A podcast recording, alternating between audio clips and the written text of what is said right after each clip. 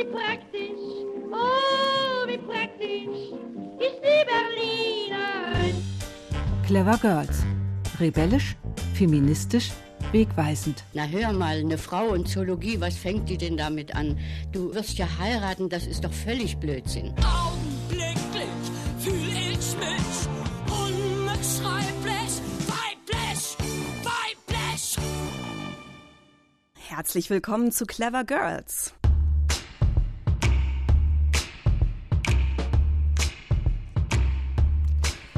Ich bin Julia Riethammer und freue mich sehr, dass Sie uns hören, ob im Radio oder als Podcast. In dieser neuen Reihe von RBB Kultur treffen wir tolle Gäste und Role Models. Frauen, von denen wir uns was abschauen können. Berlinerinnen, die mutig waren und unerschrocken gemacht haben, was sie für richtig hielten und aus unserer Sicht mindestens Ehrenbürgerinnen dieser Stadt sein müssten. Denn von 121 EhrenbürgerInnen sind gerade mal sieben Frauen. Wir finden, das müssten mehr sein und hätten noch ein paar Vorschläge. Wir stellen Ihnen deshalb hier jede Woche eine Frau vor, die Großes geschafft hat. Eine, die aus unserer Sicht dazugehört, ist Brigitte Helm. Filmstar der UFA. Sie hat die Hauptrolle in Metropolis gespielt, dem Filmklassiker von Fritz Lang. Daher kennen Sie sie wahrscheinlich. Was aber die wenigsten wissen, sie hat es gewagt, die mächtige Filmindustrie zu verklagen. Und zwar, weil sie es leid war, immer den gleichen Frauentyp, nämlich den Vamp, zu spielen. Das muss man sich erstmal trauen. Und darum geht es hier heute bei Clever Girls um die Frage, welchen Status haben Frauen im Filmgeschäft und wie können sie sich gegen Machtmissbrauch wehren? Wir wollen hier engagierte Frauen miteinander ins Gespräch bringen und ich freue mich sehr, Ihnen jetzt meine Gäste vorstellen zu können. Nina Kronjäger ist hier im Studio. Hallo. Hallo. Sie ist Schauspielerin und wurde mit der Komödie Abgeschminkt bekannt und ich habe es mal durchgezählt. Sie haben in weit über 70 Filmen und Serien mitgespielt. Elementarteilchen war zum Beispiel dabei oder zuletzt die Netflix-Serie Dark. Und Sie engagieren sich sehr stark bei Pro Quote Film. Frau Kronjäger, mhm. hatten Sie vor unserer Sendung schon mal äh, sich mit Brigitte Helm beschäftigt? Also, dass sie so mutig war, war Ihnen das bekannt? Nein, tatsächlich nicht. Aber sehr beeindruckend finde ich, weil vielleicht tun wir manchmal heute Frauen, die vor 80 Jahren gespielt haben, so irgendwo hin und machen uns nicht weiter Gedanken, bis wir irgendwann begreifen, hey, die haben ja schon die gleichen Probleme gehabt, und umgekehrt, warum haben wir immer noch die Probleme? Mm. Was hat Sie denn da besonders fasziniert an der Geschichte von Brigitte Helm? Ja, dass sie offensichtlich ja, war ja alles gut. Also man hat ihr die Rollen ja angeboten und sie hatte äh, einen super Deal wahrscheinlich, hat auch gut Geld verdient und dann sagte es mir aber zu langweilig, immer den Vamp zu spielen. Ich möchte vielfältiger spielen und ähm, hat ja dann auch geklagt. Also das ist ganz schön mutig und ja dann äh, sehr viel riskiert. Also erstens mal, dass man ihr vielleicht keine Rollen mehr anbietet, dass man sich über sie lustig macht. Auf die Geschichte von Brigitte Helm gehen wir natürlich noch genauer ein. Ist sie denn Vorbild für Sie? Ja, auf jeden Fall ist jede Frau, die sich traut, aus einer Komfortzone zu kommen und sich für etwas einzusetzen, woran sie glaubt, weil sie auch merkt, das ist doof, stereotyp, langweilig, mutlos, kraftlos, konservativ, altbacken. Und ich möchte das ändern. Jede Frau, die das macht, finde ich bewundernswert. Und mein zweiter Gast ist Sophie Charlotte Rieger. Sie ist heute uns Corona-bedingt zugeschaltet. Hallo, Frau Rieger. Hallo. Hallo. Sophie Charlotte Rieger ist Journalistin und Filmkritikerin. Sie hat sich als Filmlöwin einen Namen gemacht. Sie beschäftigt sich schwerpunktmäßig mit Geschlechterrollen im Film und sie hat auch einen eigenen Podcast, in dem es darum geht. Frau Rieger, ist Ihnen in Ihrer Arbeit Brigitte Helm schon mal begegnet? Also da ich mich vor allem mit Regisseurinnen schwerpunktmäßig auch beschäftige, jetzt zum Beispiel auch äh, für den Blog, den ich schreibe, die Filmlöwen, ist Brigitte Helm mir als Name so noch nicht untergekommen, aber ihre Rolle. Die in Rolle Metropolis. in Metropolis, ja. genau, weil ich mal recherchiert hatte für einen Artikel dazu, wie weibliche künstliche Intelligenz im Film dargestellt wird. Und das beginnt natürlich mit dieser Rolle. Mhm. Und was würden Sie sagen, kann sie uns oder wie könnte sie uns heute ein Vorbild sein? Also, wie Frau Kronjäger gerade schon sagte, dieser Akt da ein Gerichtsverfahren anzustreben gegen das Filmstudio, bei dem sie unter Vertrag ist, das ist so ein revolutionärer Akt in meinen Augen und so bewundernswert, dass auch, das ist ja schon auch so lange her. Wer würde das heute noch wagen? Das finde ich auch selber sehr, sehr inspirierend. Ja. Dann würde ich sagen, lassen wir uns mal einen kurzen Blick auf das Leben von Brigitte Helm werfen. Meine Kollegin Manuela Reichert stellt sie uns vor. Brigitte Helm, geboren 1908 in Berlin, gestorben 1996 in Ascona. Eigentlich hieß sie Brigitte Eva Gisela Schittenhelm. Gleich mit ihrer allerersten Filmrolle wurde sie berühmt und ging in die Filmgeschichte ein.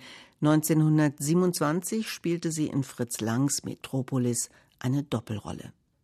Nach diesem Film war sie die femme fatale des deutschen Stumm- und auch des frühen Tonfilms. Sie galt als schönste Frau des deutschen Kinos. Mit der UFA hatte sie einen Zehn-Jahres-Vertrag abgeschlossen, ein Traum für jede junge Schauspielerin, denn sie bekam fast ausschließlich Hauptrollen. Aber immer und immer wieder war es der gleiche Frauentyp. Sie wurde nur als femme fatale besetzt, immer nur Vamp. Das war ja nicht genug. Sie klagte gegen die Filmfirma. Ungewöhnlich mutig für eine Filmschauspielerin. Man einigte sich auch tatsächlich auf einen Vergleich und fortan spielte sie auch andere Rollen bis 1935. Da drehte sie ihren letzten Film Ein idealer Gatte. Sie heiratete zum zweiten Mal, verließ Nazi-Deutschland, mit dessen Machthabern und Filmbossen sie nichts zu tun haben wollte. Sie bekam vier Kinder und in den wenigen Interviews, die sie gegeben hat, betonte sie stets, dass das genau das war, was sie wollte. Brigitte Helm wollte also nicht mehr der Vamp sein, nicht mehr die femme fatale. Frau Rieger, was steckt denn hinter diesem Bild Vamp? Was ist das für ein Frauenbild, was sich da verbirgt?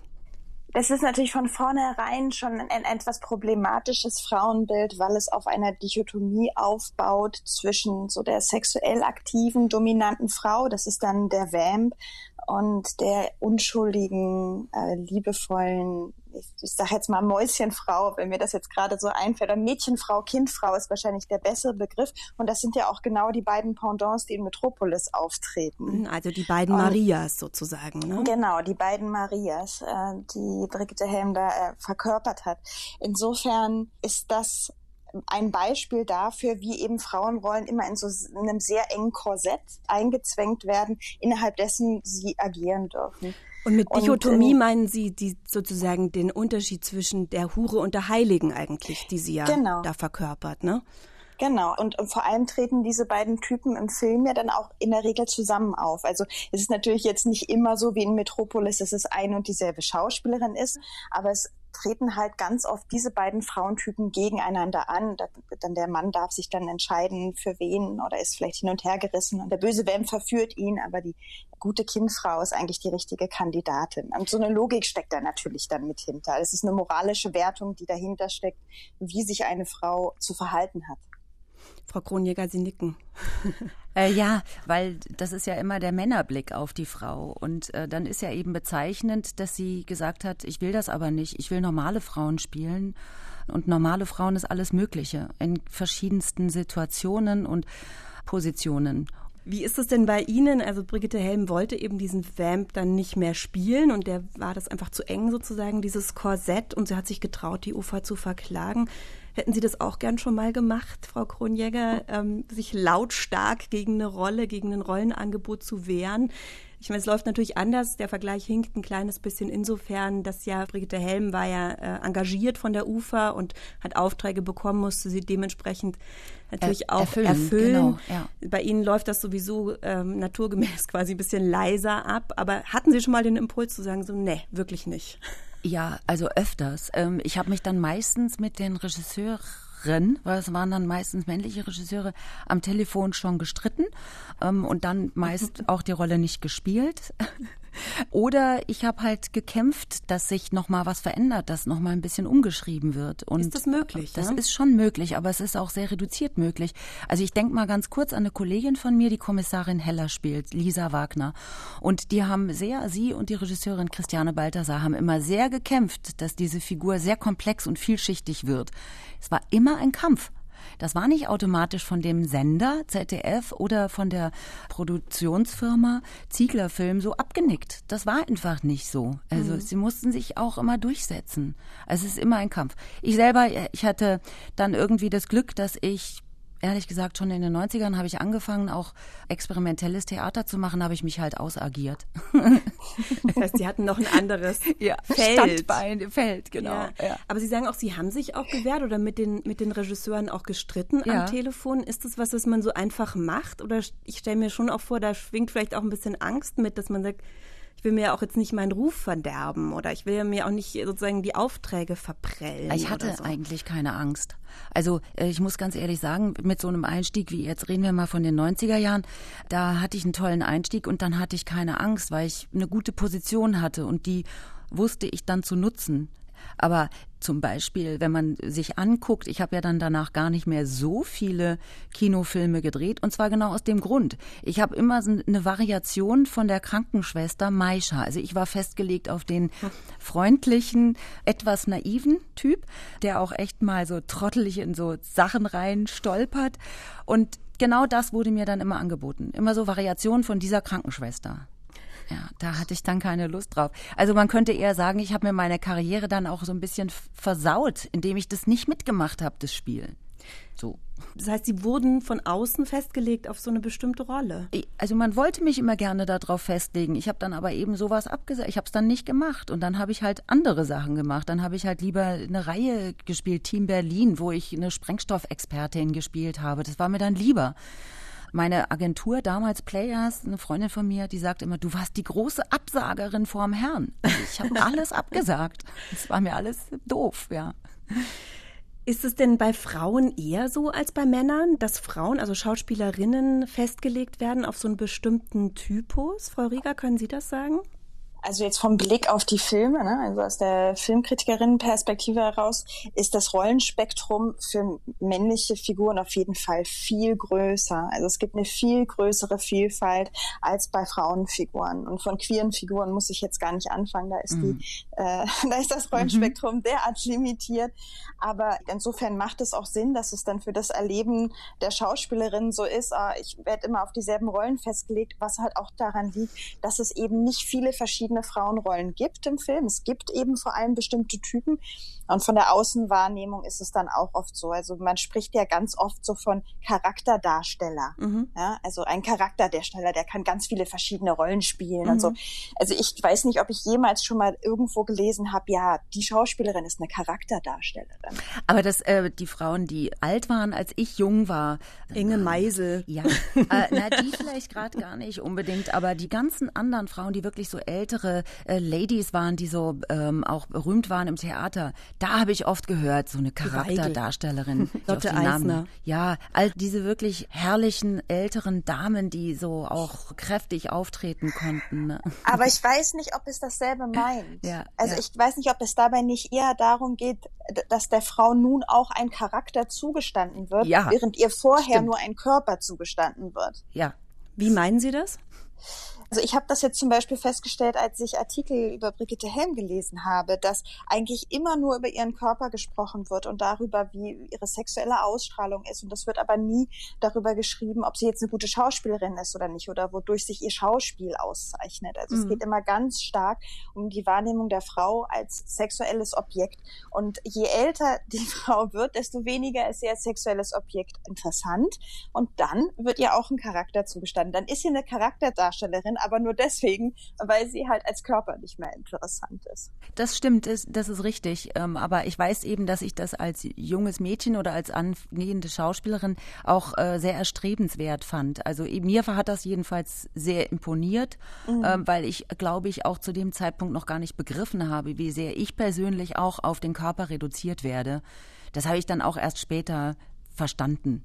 Gab es da irgendeinen mhm. Schlüsselmoment, wo Sie das verstanden haben? Also wie wichtig das, oder wie sozusagen, welche Rolle was, Ihr Körper spielt? Ja, naja, äh, das hatte schon was mit der Schauspielschule zu tun, wie wir da behandelt wurden. Und dass mir mal ein äh, Regieschüler gesagt hat, der war so entsetzt. Also ich war, weiß ich nicht, in der ersten, zweiten Klasse und der meinte, ihr Schauspielschülerinnen seid doch für die nur Frischfleisch. Das habe ich gar nicht verstanden. Und das fand er ganz furchtbar. Aber also da habe ich das zum ersten Mal kapiert, dass die ganzen Herren von den Kammerspielen, es war ja Otto Falkenberg Schule, waren die Kammerspieler angeschlossen, dass die Herren so auf uns drauf gucken als Frischfleisch. Okay. Ja, das habe ich natürlich, also das habe ich nicht auf mich bezogen.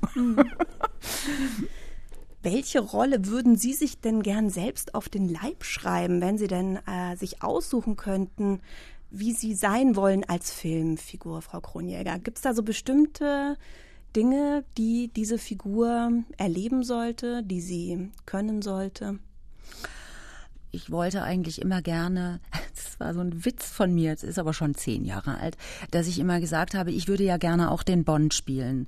Ähm, ja, ich würde eigentlich gerne Actionfiguren spielen, aber es muss jetzt nicht mehr der Bond sein, sondern äh, ich würde gerne eine weibliche, gute Actionfigur spielen, aber welche, die vielleicht auch so ein paar andere Fähigkeiten noch hat. Das macht mir immer großen Spaß. Aber jetzt nicht immer nur so äh, kämpferisch im Sinne von Kill Bill? Ja, sondern einfach ähm, Figuren, die vielleicht überhaupt noch mehr so Fähigkeiten haben und ähm, als Gruppe unterwegs sind, oder als Rudel.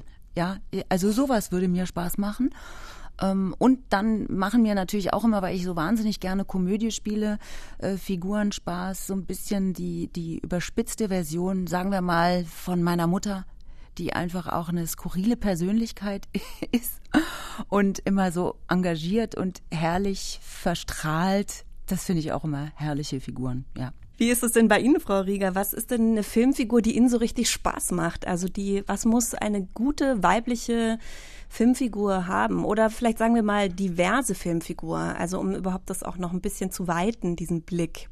Was mir immer noch so ganz wichtig ist, ist, dass so eine Figur auch eine Fallhöhe hat, also dass sie, dass sie scheitern darf, dass das in Ordnung ist, dass sie sich aus eigener Kraft auch aus einem Tief wieder herausarbeiten kann und dass ich am Ende so aus dem Film rausgehe und auch eine Figur habe, zu der ich aufschauen konnte. Also dass ich selber auch so ein ermächtigendes Gefühl habe, wenn ich aus dem Kino komme. Und das habe ich zum Beispiel nicht, wenn ich jetzt einer Prinzessin zuschaue, die gerettet wird. Dann gehe ich nur mit dem Gedanken raus, ah, ich würde vielleicht auch gerne heiraten oder so. Ne? Aber ich mag halt Filme, die einen auch als Frau oder eben auch als queere Person anspornen und eine Option aufzeigen von das kannst du erreichen und da kann es hingehen. Haben Sie da auch ein gutes Beispiel für uns, wo Sie mal so einen Moment der Ermächtigung erlebt haben? Also wo Sie wirklich im Kino waren und hinterher dachten, ja, da sehe ich mich. Oder das ist einfach stark. Es gab einen Film, der für mich so, wo ich drin saß und dachte, boah, hätte ich, wäre ich mit diesen Filmen aufgewachsen, wäre ich heute ein anderer Mensch. Und das war so ganz blockbustermäßig Captain Marvel. Mhm. Ah ja. Also, wo ich eine Superheldin gesehen habe und dachte, ja, das hätte mein Leben verändert, wenn das meine Identifikationsfigur gewesen wäre, stattdessen. Oder Figuren wie diese. Warum sind denn so Vorbilder gerade im Film auch so besonders wichtig? Ich brauche ja als Mensch eine Projektionsfläche oder ein Orientierungspunkt, etwas, das mir zeigt, was in meinem Leben noch möglich ist. Also das Gina Davis Institut in den USA hat ja diesen Slogan äh, gebildet, äh, when she can see it, she can be it. Oder if she can see it, she can, do genau. it. Mhm. Wenn, nur wenn ich etwas sehe, dann kann ich das auch tun. Nur wenn mir die Idee gegeben wird davon, dass ich auch Astronautin werden könnte, werde ich diesen Wunsch entwickeln, zum Beispiel. Und wo kommen diese Ideen her? Die kommen halt aus den Medien. Es ist natürlich nicht nur Film, sondern es sind auch Bücher und es ist auch Musik oder Comics oder Computerspiele jetzt auch, ne? ganz wichtig. Und insofern ist es total wichtig, dass alle Menschen, egal welches Geschlecht sie haben, auch die gleiche Auswahl an Möglichkeiten von klein auf vorgelebt bekommen, damit sie sehen, oh, das kann ich alles werden, da kann es überall hingehen. Und ich will noch sagen, dass, weil Sie ja gerade richtig gesagt haben, ne, uh, what she can see, she can be, nachdem es die Tribute von Panem gab, ne, uh, wie heißt die tolle Darsteller, Darstellerin? Oh Gott, da bin ich jetzt. Jennifer gut. Lawrence? Ja. Ja, genau. Und nachdem der Film rauskam, gab es eine absolute Zunahme von Mädchen, die Bogenschießen lernen wollten. Also das gibt immer einen absoluten Zusammenhang davon, was Mädchen sehen und was sie dann sich zutrauen. Das zweite bekannte Beispiel ist der Scully-Effekt. Ne? Absolut. Also, dass viele genau. Frauen, die sozusagen diese Agent Scully mhm. kennen, dann die MINT-Berufe mhm. ergreifen, also die Naturwissenschaften. Und je mehr wir divers sind, ich sage jetzt einfach mal gar nicht unbedingt ne, paritätisch, sondern einfach divers, weil mir fehlen alle möglichen verschiedenen anderen Blicke und Perspektiven. Das ist so absolut albern, wenn ich eben mit schwarzen Schauspielerinnen spreche, die sich auch in noch schlimmeren Klischees wiederfinden. Und also wir können uns, muss man einfach immer wieder sagen, wir können uns nicht weiterentwickeln, wenn wir immer das Gleiche machen. Also es geht um die Bandbreite der Rollen und genau die wollte Brigitte Helm ja eben auch durchbrechen oder aufbrechen für sich. Sie wollte gern auch die Frau von der Straße spielen. Sie hatten es vorhin schon kurz gesagt, Frau Kronjäger. Manuela Reichert erzählt jetzt noch ein bisschen ausführlicher von ihr und ihren Rollen.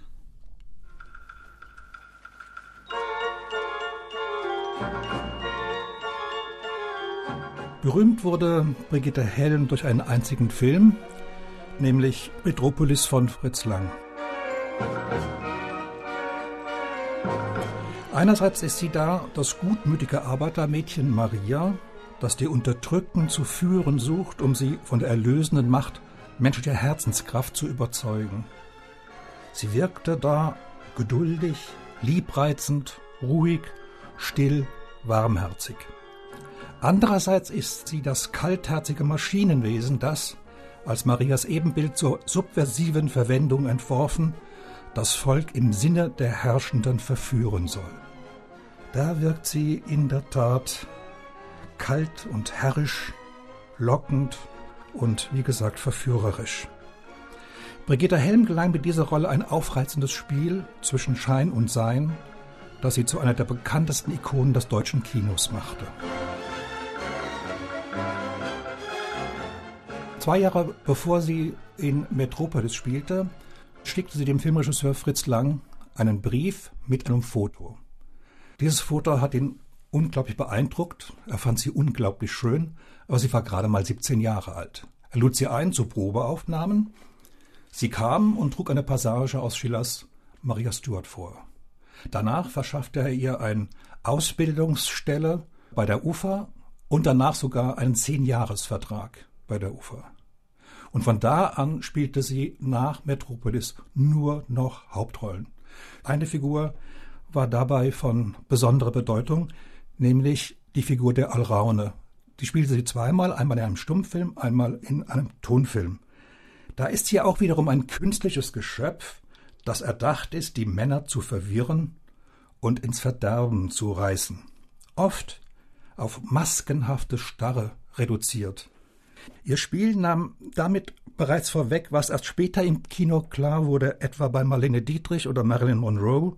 Auch für Führung ist bloß ein Effekt, der zu inszenieren ist. Wenn ein Mann wirklich etwas will, lässt er sich von einer Frau nicht zurückhalten. Ja, was war sie für ein Frauentyp? Sie war eine kühle Blondine mit den, wie die Lotte Eisen einmal sagte, halb geöffneten, tiefgründigen Augen ausgestattet, die vor allem als mysteriöse, geheimnisvolle, auch als femme fatale faszinierte.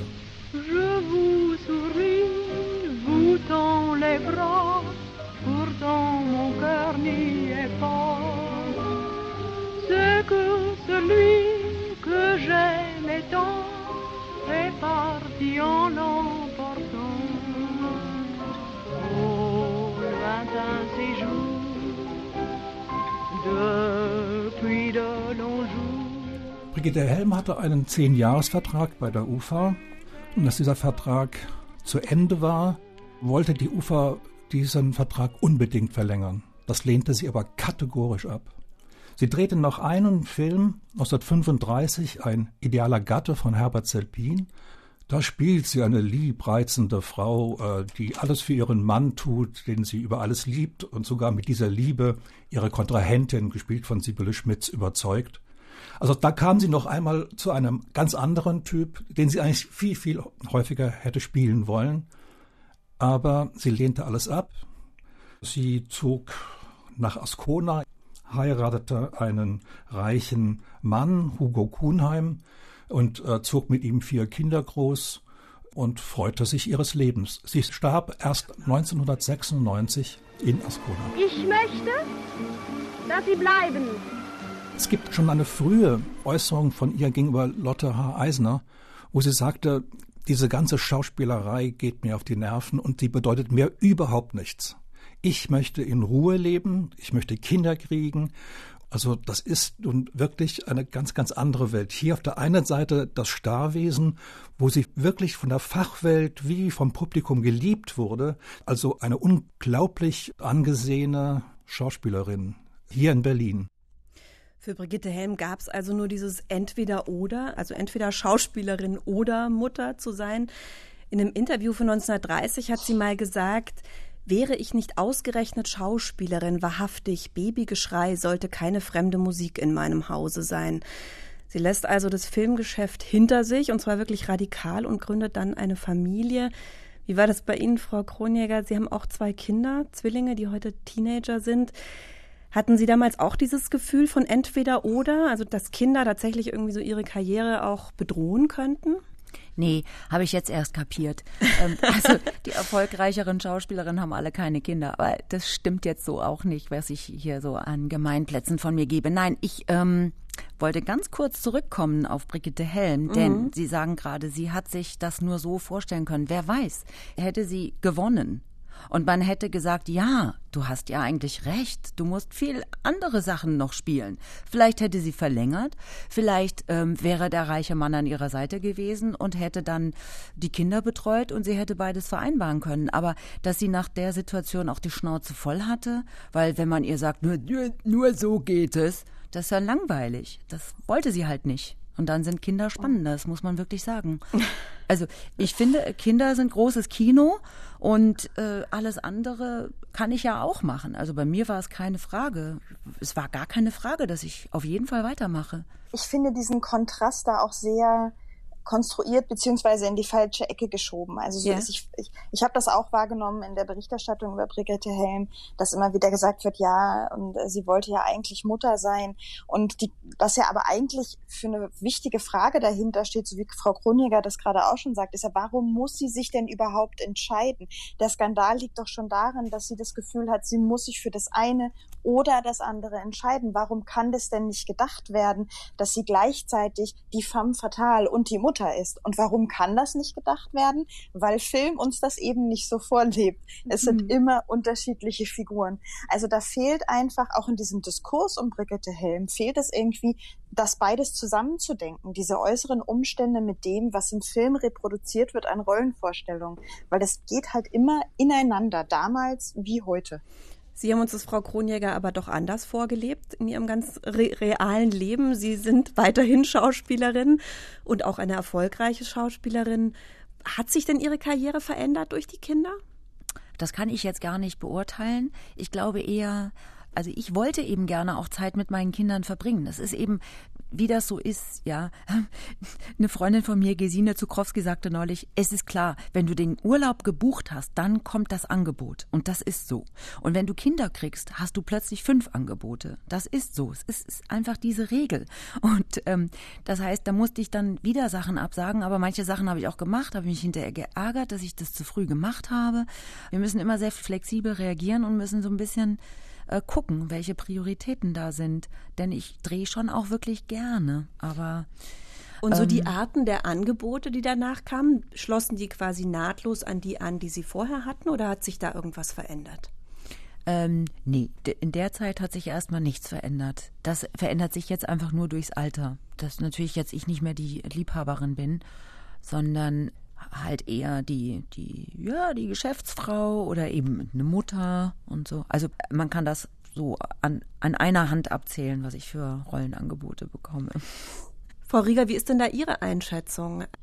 es, es ist sicherlich so, dass Frauenfiguren ab einem gewissen Alter, also nicht nur sicherlich, sondern erwiesenermaßen so nicht mehr so stark sexualisiert werden. Auch da gibt es vom Gina Davis Institut eine tolle Studie, die das nachgewiesen hat. Ab 39 werden Frauenfiguren radikal weniger sexualisiert als vorher. Mhm. Ähm, natürlich liegt dann darin vielleicht auch eine Erleichterung. Das kann ich jetzt nicht beurteilen, weil ich keine Schauspielerin bin, aber ich gehe davon aus, dass es subjektiv eine Erleichterung ist, eben nicht endlich nicht mehr auf den Körper reduziert zu werden, sondern einen Charakter zu bekommen, mit dem ich arbeiten kann und den ich ausformen kann als Schauspielerin. Nur ich muss den halt bekommen und wenn diese Rollen nicht geschrieben werden, dann kann ich sie auch nicht spielen als Schauspielerin. Genau. Und wenn es eben nicht die entsprechenden Frauen auch in den äh, Führungsetagen gibt, ne, da wo dann auch wirklich die Ansage gemacht wird, jetzt bei Sendern ne, ähm, oder eben bei Filmproduktionen, in äh, Filmgremien, in Juries, dann, dann wird das nicht passieren. Deswegen ist das so mhm. wichtig, das zu verändern. Mit ihrer Klage gegen die Ufer wollte Brigitte Helm ja aus den immer gleichen Rollen ausbrechen und mit ihrer Klage hat sie auch die herkömmlichen Machtverhältnisse angegriffen. Das sollte auch durch MeToo passieren. MeToo war natürlich ein Meilenstein in Sachen Machtverhältnisse. Im Oktober 2017 kam der Weinstein-Skandal auf, wir erinnern uns. Und kurz darauf dann auch die Affären um Dieter Wedel, die bekannt wurden. 2017. Warum hat das so lange gedauert? Warum steckte die Filmindustrie so lange fest in diesen Strukturen? Es geht immer alles über Macht. Und wenn jemand sehr, sehr viel Macht hat, dann lässt man ihn halt machen. Alles wussten ja alle. Bei Dieter Wedel genauso. Das war bekannt. Ihnen war es auch bekannt, war das? ja klar. Mhm. Also ich wusste, dass der Frauen verfolgt. Das wussten alle. Mhm. Die tun jetzt alle so. Alle wussten das. Alle haben es in Kauf genommen. Und da muss ich auch sagen, das sind dann wieder wenige Frauen, die bereit sind zu sagen, ich äußere mich dazu, damit man mal anfängt. Da gab es ja diese Journalistinnen, die erstmal die Infos zusammengesammelt haben und dann, ja, das ist, da gehört sehr viel Mut dazu.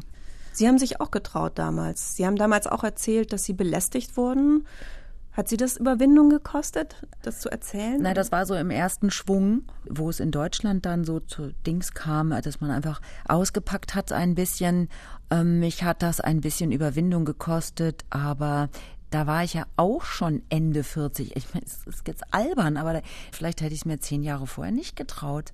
Muss aber auf der anderen Seite sagen, es gibt ja eine Stelle, so eine Vertrauensstelle ne, von ProQuote und von, von dem Verband der Schauspieler, dem BFFS, in Gang gebracht, Themis. Und das ist eine wichtige Stelle. Und da gibt es sehr, sehr viele Geschichten von vielen Frauen am Set. Das ist ganz wichtig, das erstmal sich anzuhören. Themis ist eine der Folgen von MeToo. Hat sich denn wirklich was verändert seitdem in der Filmbranche?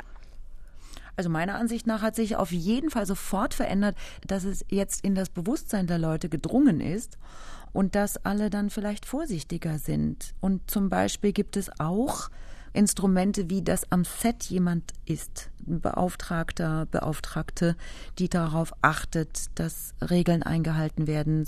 Ganz praktisch gesehen hat sich das erstmal verändert und der Rest wird sich hoffentlich bald auch sehr verändern. Ne? Also wenn die Schieflage nicht mehr so groß ist, Männer nicht mehr so dominant sind, dann muss sich das auch automatisch ändern. Frau Rieger, haben Sie an den Filmen, die sozusagen jetzt auch entstanden sind in der Zeit danach, die sind ja jetzt dann doch auch schon zu sehen. Es ist ja meistens immer alles so ein bisschen verzögert, dass so gesellschaftliche mhm. Debatten dann im Film ankommen. Würden Sie sagen, dass sich auch die Filme verändert haben durch diese Debatte? Oh, boah, das ist eine sehr große Frage, ob sich die Filme verändert haben. Natürlich gibt es jetzt Filme, die das Thema Machtmissbrauch auch gerade in der Filmbranche äh, also jetzt aufs Tablett bringen. Ne? Also bei der Berlinale lief jetzt in diesem Jahr The Assistant zum mhm. Beispiel, mhm. wo es ja auch ganz klar um genau dieses Thema geht. Insofern ja, natürlich dringt das dann auch in den Film rein. Ich habe trotzdem jetzt so rein aus filmjournalistischer Perspektive, habe ich persönlich nicht das Gefühl, dass da eine größere Sensibilität für das Thema existiert. Also ich fand das zum Beispiel erschreckend, wie bei der Berlinale mit dem Film Downer Tascha umgegangen wurde, mhm. wo ja kurz bevor der seine Premiere hatte, bei der Berlinale lange sehr gut recherchierte Artikel in der Taz erschienen sind dazu, wie da auf dem mhm. Set eben Machtmissbrauch stattgefunden hat und das zu einem wirklich erschreckend geringen Widerhall gesorgt hat. Und ich auch so viele Kollegen und Kolleginnen habe, die gesagt haben, na, ich gucke mir den trotzdem an und das eine hat doch mit dem anderen nichts zu tun und so weiter. Diese Diskussion um Trennung von Werk und Autor. Also ich habe nicht das Gefühl, dass da jetzt nur so in dieser filmjournalistischen Sphäre so ein großes Umdenken stattgefunden hat zum Beispiel. Also bei uns in der Branche schon. Ich krieg das schon mit, auch bei Redakteuren. Also ich habe das Gefühl, die Leute achten jetzt mehr darauf. Aber vor allem, mhm. was ich eben sagen will, ist, dass die Darstellerinnen, also Frauen, die potenziell betroffen sein könnten oder vielleicht eine Geschichte erlebt haben oder eine Bekannte von mir, die sagte, sie hat so Workshops dann dazu gemacht und ist dann wahnsinnig in Tränen ausgebrochen, weil Sachen hochgekommen sind. Und allein, dass das also jetzt aufgearbeitet werden kann und dass Frauen eben doch auch eher zugehört wird, dass es also auch Mhm. Institutionen gibt, die dafür sorgen. Das hat sich auf jeden Fall auch verändert. Es ist ja so, dass Pro Quote hat ganz konkret zehn Forderungen äh, ja gestellt, also formuliert darunter eben die gerechte Beteiligung von Frauen in allen Gewerken und auf allen Ebenen auch. Und es gibt wirklich schon viele Erfolge, die auch auf der Internetseite von Pro Quote nachzulesen sind. Da steht zum Beispiel, dass das Filmförderungsgesetz von der FFA also von der Filmförderungsanstalt, die vergibt ja Fördermittel für Filme. Das heißt, dadurch wird ja auch bestimmt, welche Filme umgesetzt werden, dass diese Gremien eben paritätisch besetzt werden äh, von Männern und Frauen. Welche Folgen versprechen Sie sich sozusagen für die Filme dadurch ganz konkret? Also zum Beispiel kann ich auch gleich schon hinterher schieben, dass die Hamburger Filmförderung und schleswig-holsteinische Filmförderung, die haben jetzt so eine Diversity-Checklist auch gemacht. Und das ist ganz toll, weil nur wenn man dann als Produktion bestimmte Positionen eben mit Frauen oder mit Menschen mit Behinderung oder mit People of Color oder, oder, oder, oder besetzt hat, dann erst kriegt man eine Förderung. Frau Rieger, ist das was, was funktioniert Ihrer Meinung nach? Diese Checklisten? Ach, schwieriges, ja, schwieriges, ganz umstrittenes Thema, so äh, auch in der Filmkritik. Mhm. Äh, aber grundsätzlich glaube ich schon, dass das was bringt. Ich habe allerdings diese Diversity-Richtlinien hier in Deutschland bisher wirklich nur als interne Checklisten verstanden und nicht als Förderauflage. Ich bin mir da gerade nicht hundertprozentig Ah, okay, sicher. das kann sein. Mhm. Also ich weiß, dass das beim britischen Filminstitut, beim BFI tatsächlich so ist. Da muss man vorher einen Bericht ausfüllen. Da wird das dann richtig eingereicht. Und ich habe diese Checklisten hier mehr so als Hilfestellung verstanden. Grundsätzlich würde das aber natürlich etwas bringen, weil ja die Studie von der Elisabeth Prommer zum Beispiel auch nachgewiesen hat, dass es eine direkte Korrelation gibt zwischen dem Frauenanteil hinter der Kamera und dem Frauenanteil vor der Kamera. Und ich bin mir ganz sicher, dass man diese Korrelation auch herstellen kann mit äh, schwarzen Personen hinter der Kamera und vor der Kamera oder mit Personen mit Behinderung und so weiter. Und insofern glaube ich da absolut dran, dass solche Kataloge was bringen können. Da gab es vor kurzem einen Artikel in der Welt, in dem die Schauspielerin Mattea Medet geschrieben hat, die sehr, äh, wirklich empört war über diese Checkliste. Ich zitiere sie mal kurz. Sie schreibt, eine Diversitätscheckliste ist ein Lebensquell für Karrieristinnen, KarrieristInnen, die NGO-Listen auswendig gelernt haben. Für mich ist sie die perfekte Simulation eines politischen Aktes, weil es gerade so trendy ist, politisch zu tun, anstatt es zu sein. Ist das vielleicht auch eine Gefahr von dieser Art Checklisten, von dem, dass es jetzt alle so sehr gut meinen? Ist das mh, ein Feigenblatt? Ja, hat sie natürlich recht. Also Einwände sind immer gut. Ich zum Beispiel habe ja jetzt gerade sehr begeistert davon erzählt, aber vielleicht habe ich auch nicht drüber nachgedacht. Wer hat sich das jetzt ausgedacht und wer hat da zusammengearbeitet? Also wenn ich denke, so Leute wie Mattea Medet und Tyron Ricketts und Sophie Milagro oder Sherry Hagen, die sollten dann aber eben auch als die Leute, die sich auskennen, die Menschen, solche Checklisten erstmal besprechen, bevor, weiß ich nicht, wieder 80 Prozent weiße Menschen sich überlegen, wir machen das jetzt mal so und so. Frau Rieger, Sie machen ja auch Sensitivity Reading. Vielleicht können Sie uns einmal kurz sagen, was das ist und dann wäre gleich meine Anschlussfrage. Rennen Ihnen denn jetzt die öffentlich-rechtlichen, die sich ja auch sehr der Diversity verschrieben haben, auch auf das Drängen von Pro-Quote hin, rennen Ihnen die jetzt die Tür ein?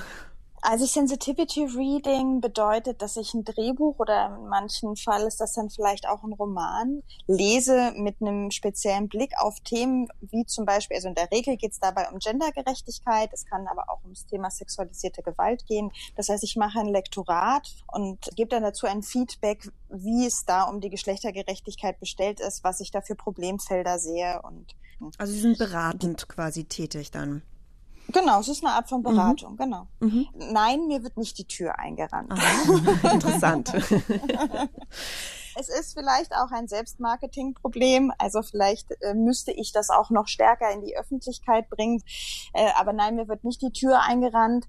Die Menschen, die mich ansprechen, das sind ganz oft Leute, die gerade aus der Hochschule kommen oder vielleicht sogar noch an ihrem Abschlussfilm arbeiten. Und das sind in der Regel nie Leute, die wirklich schon im Filmbusiness selber drin sind und da schon irgendwelche Erfolge eingefahren haben, also da schon irgendwie verwurzelter sind. Wie erklären Sie sich das? Ich glaube, dass A, das Thema noch nicht drängend genug ist. Das wirkt jetzt so, wenn wir miteinander sprechen, mhm. weil wir alle dafür so sensibel sind. Aber ich glaube, für viele Menschen ist das einfach noch nicht drängend genug. Das andere ist, es geht immer um Geld. Also zum Beispiel müsste die Person Geld bezahlen, um bei mir ein Seminar zu besuchen oder ein Sensitivity Reading machen zu mhm. lassen. Mhm. Das ist in Förderungen nicht eingepreist. Also diese Art von Sensibilisierung würde nur funktionieren, wenn das von vornherein zum Beispiel in Produktionskosten mit eingepreist wäre oder Produktionskosten nicht, Entwicklungskosten ja dann eher, ne? Entwicklungsförderung zum Beispiel. Also wenn das eher integraler Bestandteil schon von etwas wäre. Und ich hatte noch einen dritten Punkt, aber den habe ich leider gerade vergessen. Wir sprechen ja nicht nur über Vorbilder oder haben nicht nur über Vorbilder im Film gesprochen, sondern in unserer Sendung geht es ja auch um Vorbilder allgemein, um Frauen, die halt eben zum Beispiel besonders mutig waren oder es sind. Deshalb haben wir heute über Brigitte Helm gesprochen. Sie war ja eine ziemliche Einzelkämpferin und wenn wir auf heute schauen, was würden Sie denn sagen? Brauchen wir vielleicht doch auch eher mehr Banden? Also MeToo hat das ja auch gezeigt, mhm. also sozusagen die Masse macht's. Auf jeden Fall. Ich bin ja ein absoluter Rudelmensch. Ich fühle mich ja überhaupt gar nicht wohl alleine. Also ich bin immer sehr glücklich, mit anderen zusammen was zu machen. Deswegen bin ich immer sehr, sehr glücklich gewesen bei ProQuote von Anfang an schon in der Bubble da am Potsdamer Platz und glaube, dass wir immer nur gemeinsam wirklich für Umwälzung sorgen können, weil das System knackst du nicht alleine. Aber wir müssen es knacken. Frau Ringer. Ja.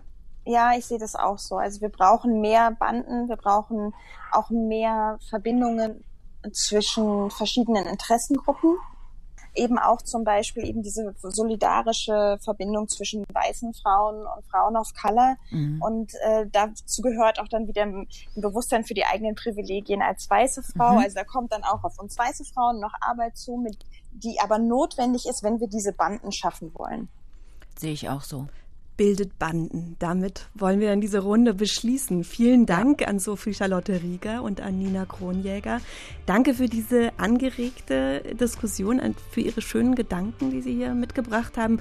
Und liebe Hörerinnen und Hörer, schön, dass Sie dabei waren. In unserer nächsten Podcast-Folge geht es um die Politikerin Regine Hildebrandt.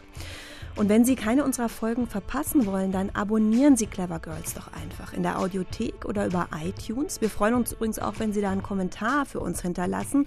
Oder Sie schauen mal auf unsere Internetseite rbbkultur.de slash clevergirls. Ich bin Julia Riedhammer und die Redakteurin dieses Podcasts ist Franziska Walser. Tschüss, machen Sie es gut. Tschüss.